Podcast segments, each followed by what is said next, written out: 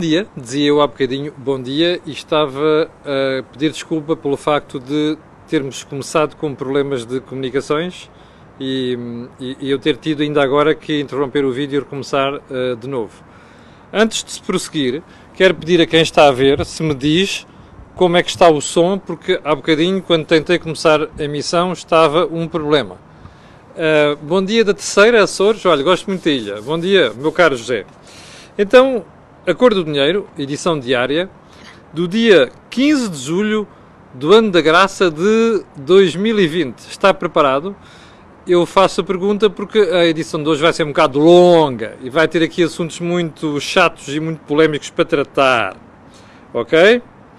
Então vamos começar rapidamente pelo período de ordem do dia para fazer aqui um louvor à PSP, Polícia de Segurança Pública e GNR. Olha, GNR, porque, como já observou alguém da corporação, morreram dois militares na semana passada no cumprimento do seu dever. Não vi a tradicional romaria que alguns políticos costumam fazer, a começar pelo nosso querido Presidente da República, quando acontecem tragédias. E eu acho que estes dois profissionais mereciam uma palavra por parte das autoridades, eh, nomeadamente por parte dos órgãos de soberania, eh, nomeadamente do Sr. Presidente da República. O segundo ponto para o do louvor é para a PSP, porque ainda antes de ontem houve problemas com em alguns, num dos bairros problemáticos de Lisboa e uh, os polícias só não foram sovados porque não calhou. E portanto, aquela cena tradicional de ter que dar tiros para o ar é o espelho daquilo que se passa hoje em dia em Portugal, do ponto de vista de segurança e da desproteção que nós vemos em alguns casos, os profissionais que zelam pela nossa segurança uh, e acabam por ter que aturar, acabam por ter que passar. A minha única dúvida é só esta: é que se um dia deste não há uma tragédia, percebe? Ou seja, se a polícia não tem de tirar a matar, é uma questão de defesa. Um, e depois vamos ver o broá habitual, não é? Aquilo que costuma acontecer. Uh, aliás, você percebeu aquelas cenas, aqueles tumultos, aquela pancadaria com navalhadas na praia do Tamariz, ali no Estoril, e o que isso significa. Mas parece que a malta da administração interna não está a perceber isso, do Ministério, não está a perceber isso, pois não? Estão à espera que corra uma tragédia a sério. Bom, segundo ponto. A EDP anunciou ontem que vai fechar a central de carvão de Sintes. Vai antecipar o fecho para 2021. Eu acho muito bem, nós estamos numa fase de mudança do paradigma daquilo que é a forma como se produz energia, e portanto a energia poluente, como é o caso do carvão, não pode subsistir durante muito tempo. O que eu achei curioso foi ontem o camarada uh, João Matos Fernandes, uh, no Parlamento, ter dito que, sim senhor, estamos, uh, estamos interessados, estamos preocupados com isso, mas um, ehm, que, como é que, como é que ele disse, fecho de Sines é uma boa notícia, mas não é isenta de inquietações. Não estou a perceber, doutor João Matos Fernandes. O senhor é ministro do Ambiente, passou os últimos anos a vomitar histórias contra o carvão. Hum? O senhor João Matos Fernandes, ministro do Ambiente do governo anterior, pelos vistos este é, este é diferente, né? deste governo é, deve ser outra pessoa, ou então deve ser a reencarnação de João Matos Fernandes. O João Matos Fernandes passou a legislatura anterior a defender o fecho da central de Sines, a carvão. Agora diz que não é isenta de inquietações Porquê é que não disse isto na altura? Eu vou-lhe dizer até o que é que ele diz. Um, o anúncio é uma boa notícia, mas também nos suscita inquietações. A nossa decisão terá em conta a segurança do abastecimento e a rejeição, atenção a este termo, a rejeição de qualquer tipo de compensação à empresa, no caso da central ter de continuar a operar. Não estou a perceber. Tanto charivari à conta de fechar centrais a carvão, aliás, a EDP não vai fechar só em Portugal, vai fechar em Espanha também, um, e agora é não está isento de inquietações, mas espera aí, pôs o carro à frente dos bois, é isso? Está admirado, não, não esteja, parão. Isto é típico da classe política portuguesa. Bom, ponto seguinte, vamos lá seguir para bingo. O Tribunal recusou aquela providência cautelar do, da Iniciativa Liberal quanto à nomeação de Centeno para o Banco de Portugal. Não surpreende. Os tribunais não gostam de tomar decisões nesta matéria, declarou-se incompetente, mas aqui a questão é outra. Eu acho que a Iniciativa Liberal marcou aqui pontos importantes contra o PSD e contra o resto dos partidos. Isso é que é o mais importante aqui. E como sabe, eu não tenho partido, não estou aqui para defender este ou aquele. Um, ponto seguinte. Parece que houve uma senhora que sofria de Alzheimer e saiu do hospital de Cascais pelo seu próprio pé, repare, com Alzheimer, acabou morta a escassa distância do hospital. A pergunta que nós temos que fazer é esta: como é que é possível uma instituição dar ordem de soltura a uma senhora que tem Alzheimer e já tem uma certa idade, sem estar acompanhada? Percebe? Isto é, no mínimo, inquietante. Já não vou dizer chocante, é inquietante. E era bom que eu fui alertado para isto pelo, pelo meu amigo Luís Goldschmidt no, nas redes sociais. Era bom que o hospital mandasse investigar as, as condições, as circunstâncias em que isto sucedeu porque não ficamos nada tranquilos, além de ficarmos inquietos e chocados com esta história. Ponto seguinte: a pancadaria que eu falava há bocadinho da Praia do Tamariz, no Estoril, já chegou lá fora. Houve vários meios de comunicação social lá fora que pegaram neste assunto. Se isto não é preocupante do ponto de vista do turismo, eu não sei o que é. Uh, volto a perguntar: o Ministério da Administração Interna está a dormir? Uh, é que quem provocou aquelas brincadeiras na Praia do Tamariz não era do Estoril não era do Tamariz. São problemas sociais em bairros de, da zona da linha do Estoril. Mas não tem a ver com o Estoril. A administração interna devia começar a levar isto um bocadinho mais a sério. O Ministério, digo eu. Ponto seguinte. Quem é mais faltoso no Parlamento? Ontem o Diário Notícias brindou-nos com uma história que dizia que uh, eu até vou referir que é para não provocar dúvidas. Parlamento Deputados do PS e Bloco são quem mais falta. Ontem o Esquerda.net, também conhecido por órgão, órgão oficial do Bloco de Esquerda, veio dizer que afinal, não, não, não, afinal uh, uh, que isto tem muito a ver com cumprir as normas da DGS, não sei das quantas. Bom, eu, eu, eu, vou, vou-me abster de fazer comentários sobre isto. Acho que esta história diz tudo. Bom, então vamos lá ao, aos assuntos principais de hoje. Há um assunto muito importante que é esta acusação contra, no caso Espírito Santo, no caso do Banco Espírito Santo. Um, e há aqui coisas absolutamente fantásticas. Olha, por exemplo, um, 25 pessoas, olha lá o quê, entre pessoas individuais e pessoas coletivas que vão ser acusa que estão a ser acusadas neste processo, são arguídos. Eu, antes de ir a esta história das pessoas, queria fazer-lhe aqui várias perguntas. Em primeiro lugar, ficámos a saber que a acusação é fortíssima. Ficámos a saber que este processo que demorou desde 2014 até agora, seis anos a investigar, que é uma coisa inédita, não é? é típico de Portugal, tem elementos inquietantes em relação a comportamentos absolutamente lamentáveis, e eu até vou mudar de adjetivo, lamentáveis, criminosos, criminosos, eu ando a dizer isto há seis anos, criminosos por parte de certas pessoas, nomeadamente do Dr. Ricardo Salgado. Um, é preocupante o nível de detalhe que aparece nos documentos do da Justiça, do Ministério Público, da Investigação. Isto não é uma surpresa. Para nós que investigamos isto e que andamos uh, atentos ao assunto, nomeadamente jornalistas, não é uma surpresa. E eu já lhe vou dar alguns detalhes que vão perceber isso. Mas eu gostava de começar isto, esta história de hoje, com as capas dos jornais. Ok? Então vou-lhe mostrar. Aqui a capa do público foi aquela que mais arrepios me causou. Saco azul Ricardo Salgado vai responder por 65 crimes, diz o público. E depois em baixo, em letras garrafais, diz assim: Saco Azul checou a campanha de Cavaco e a Fresquilho. E a gente vai ver em baixo, caso BES barra GES, Grupo Espírito Santo, Ministério Público acusou 18 pessoas e 7 empresas. Era o que eu lhe dizia há bocadinho. Pessoas individuais, pessoas coletivas. No processo de correlatos de associação criminosa, burla qualificada, e corrupção ativa. Bem, não estou a perceber. O mais importante da história do Banco Espírito Santo e do Grupo Espírito Santo é o saco azul do Dr. Ricardo Salgado. Chegou à campanha de Cavaco e a Frasquilho? Isto é o mais importante? Bom, sabe porque é que eu lhe digo isto? Olha, porque o mais importante não é isto. E sim, isto é uma lição de jornalismo. Sabe porquê? Olha aqui. Isto é o público lá dentro. O Grupo Espírito Santo estava falido 5 anos antes do seu colapso. Pá, eu não consigo perceber estas coisas. Critérios jornalísticos, palavra de honra. Você sabe que eu não tenho paciência nenhuma para o Cavaco.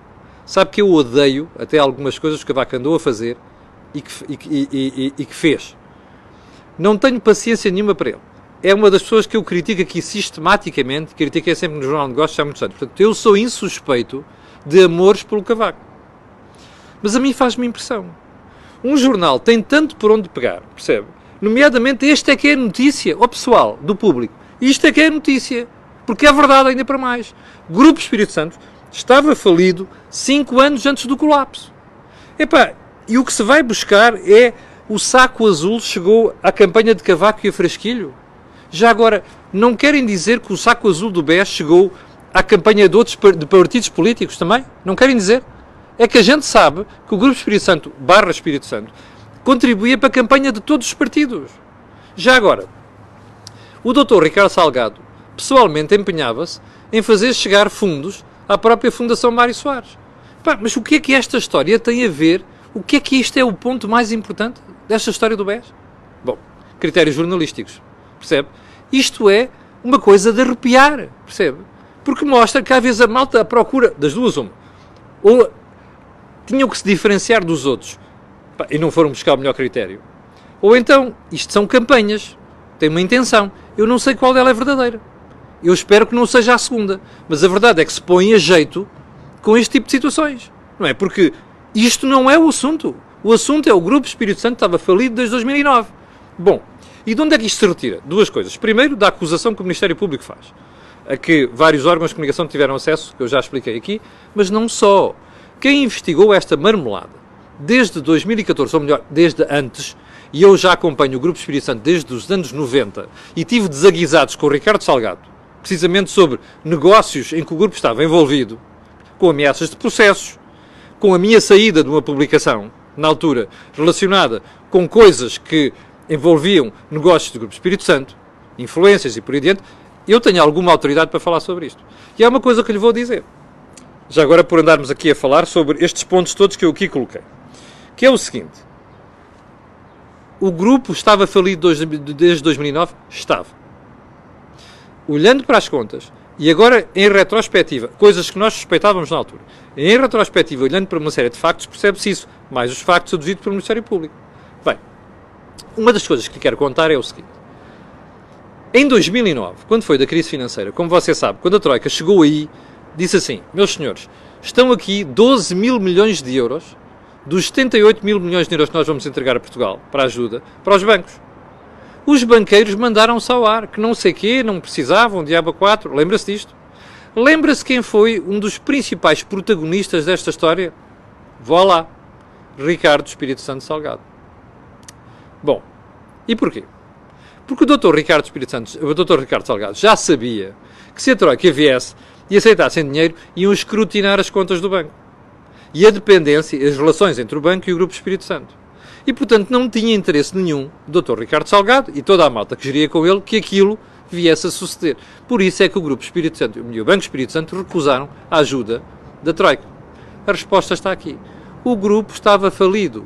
Como está nos, na, nos, na acusação do Ministério Público, aquelas teias que estabeleceram entre empresas do Grupo Espírito Santo que precisavam de ser salvas, com emissões de obrigações sobre os balcões do BES que foram cujo dinheiro reverteu para aquelas empresas. Isto foi, isto que se passou no BES foi um saque, percebe? Foi na, na, nas barbas das autoridades crimes de gestão. Em alguns casos até se pode dizer que mesmo que houve gestão danosa. Ora bem, é isto que está a história. É esta a história. A história não é se o saco azul financiou a campanha do Cavaco. Financiou a campanha de toda a gente. Percebe? Bom. Ponto seguinte. Os envolvidos. Você, quando conhecer depois da acusação, vai perceber. Está lá uma série de gente. Alguns deles, a maior parte deles, que faziam parte da corte do Sr. Pessoa Cavaco, do Sr. Pessoa Cavaco, estava aqui a ver um comentário da corte do Dr. Ricardo Salgado. Desde pessoas que trabalhavam diretamente com ele, com, inclusive a quadros superiores e por aí dentro. Mas há uma coisa que me faz uma impressão desgraçada. Ao olhar para aquilo tudo, não vejo lá políticos. Ah, espera aí, você lembra-se de uma célebre notícia que correu em Portugal sobre Panama Papers e envolvimento de pessoas e Diabo 4, no processo? Eu ainda estou por descobrir quem são. Não acha estranho? Já agora, para falarmos em ética jornalística, que alguém punha aí agora um comentário. Falarmos em ética jornalística. Não acha estranho que ninguém fale sobre o assunto? Não acha estranho que depois desses anos todos não, não, não, ainda não saibamos o que é que estavam nos Panama Papers? Hum, como dizia a minha avó, mas que fedor. Fedor também do ponto de vista jornalístico. Ok?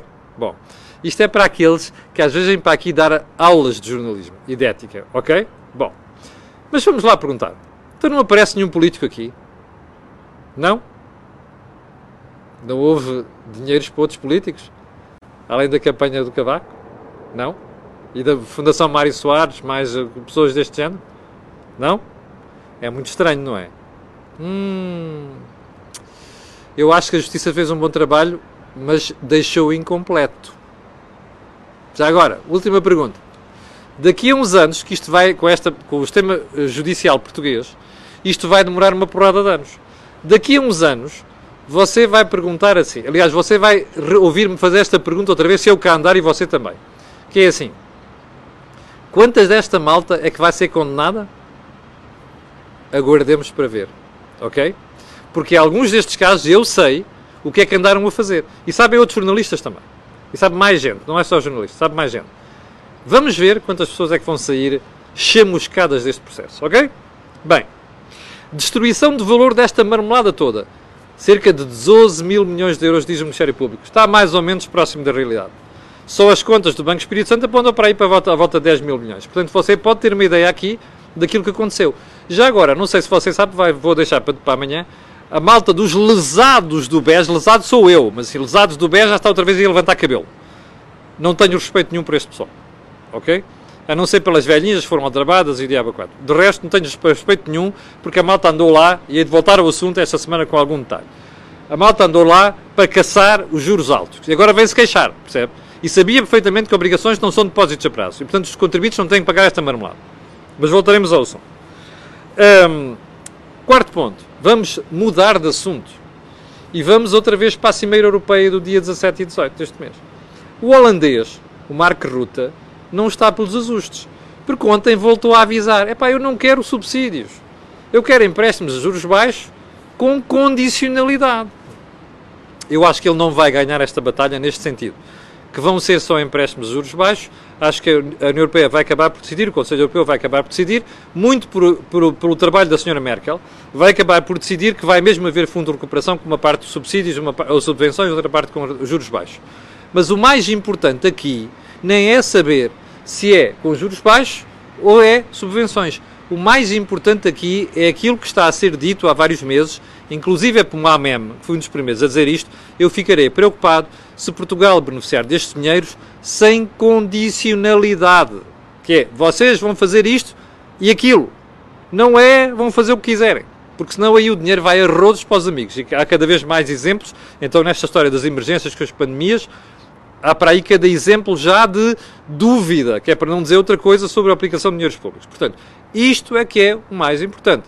Bem, ontem o Sr. Ruto veio dizer que tem muitas dúvidas que haja um acordo na Cimeira. Eu não tenho. Eu acho que na Cimeira vai haver um acordo, porque acho que muitos países estão a esticar a corda, que é para depois tentarem puxar a brasa à sua sardinha. Mas vai haver um acordo, e eu acho que vai haver um acordo no, no, novamente, porque nós temos uma senhora chamada Senhora Europa, que dá pelo nome de Angela Merkel, e que nos anda a safar o rabinho há vários anos, percebe? Sobretudo aos três da vida airada. Não, não é isso.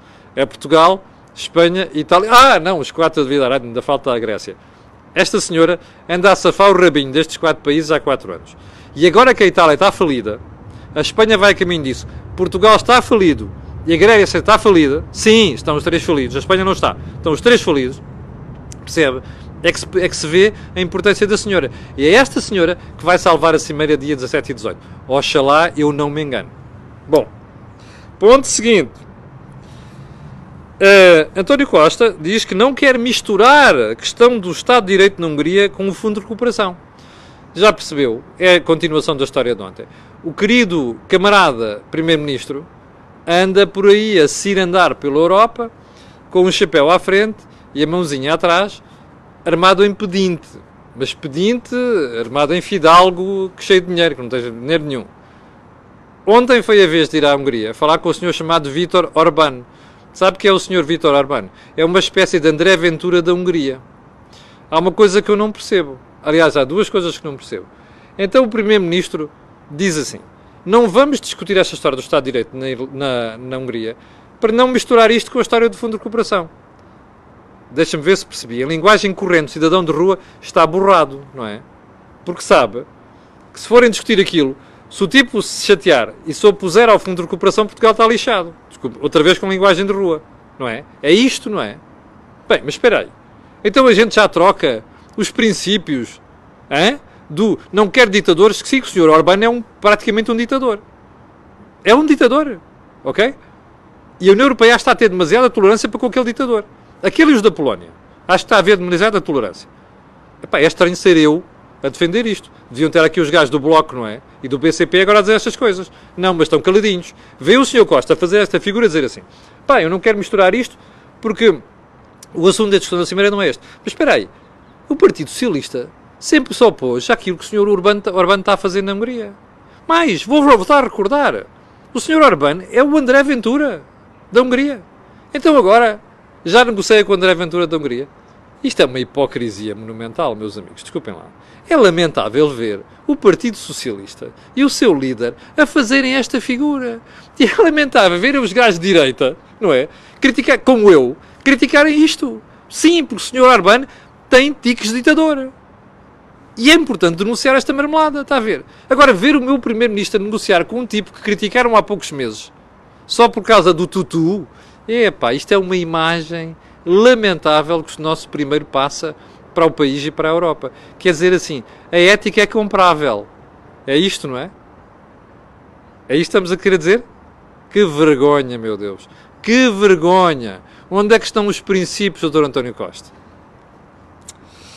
Bem, já vamos com, com 20 minutos.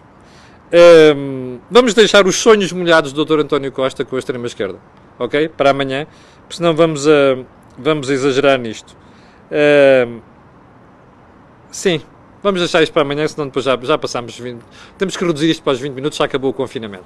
Bom, eu quero agradecer a sua paciência. Quero pedir-lhe para ir ver o Think Tank de ontem. Foi muito interessante, até porque algumas destas questões foram debatidas no Think Tank. E para o final quero pedir às 6.500 pessoas que estão em direto, aquilo que peço sempre, aquelas que vão ver também, que é colocarem um gosto e fazerem partilhas nas redes sociais, porque aquilo que vocês ouvem aqui não ouvem em mais sítio nenhum. Deixe-me só alertar para mais uma coisa, que hoje não vai haver dois conteúdos, como já percebeu, a Cor do Dinheiro começa a ter quase dois conteúdos por dia todos os dias. Amanhã vamos ter o Dr. Vitor Bento nos Mel Talks, em conversa comigo e com o Jorge Marrão.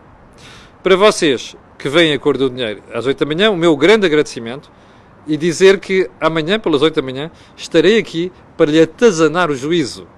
Obrigado, com licença e até amanhã às 8.